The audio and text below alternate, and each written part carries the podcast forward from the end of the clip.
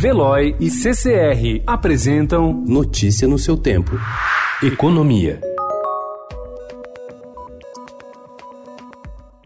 Puxado pelo início das contratações de fim de ano no comércio, o mercado de trabalho brasileiro criou quase 71 mil empregos com carteira assinada em outubro, o melhor resultado para o mês desde 2017. No acumulado do ano, foram 841,6 novos empregos formais, o maior para o período desde 2014. Para especialistas, a abertura dessas vagas pelo sétimo mês consecutivo pode indicar, ainda que de forma gradual, uma mudança na qualidade do emprego, que até agora tem sido sustentado pelo trabalho informal.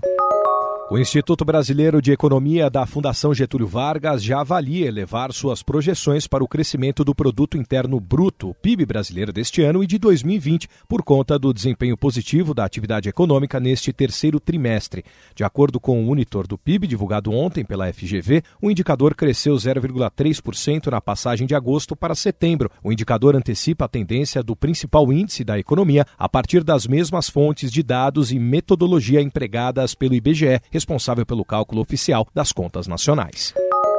O projeto de uma nova lei geral de concessões abre a possibilidade de o dinheiro que as concessionárias pagam para operar o serviço não seja mais direcionado para o caixa da União. A proposta é considerada polêmica e divide o governo. Enquanto integrantes do Ministério de Infraestrutura veem uma oportunidade para ampliar os investimentos no setor, a área econômica desaprova a iniciativa. Senadores se movimentam contra a proposta do ministro da Economia Paulo Guedes de unir os pisos de gastos com saúde e educação. A medida prevista em dois textos do pacote econômico enviado pelo governo ao Congresso Nacional permite que estados e municípios gastem menos com determinada área, compensando despesas maiores na outra ponta.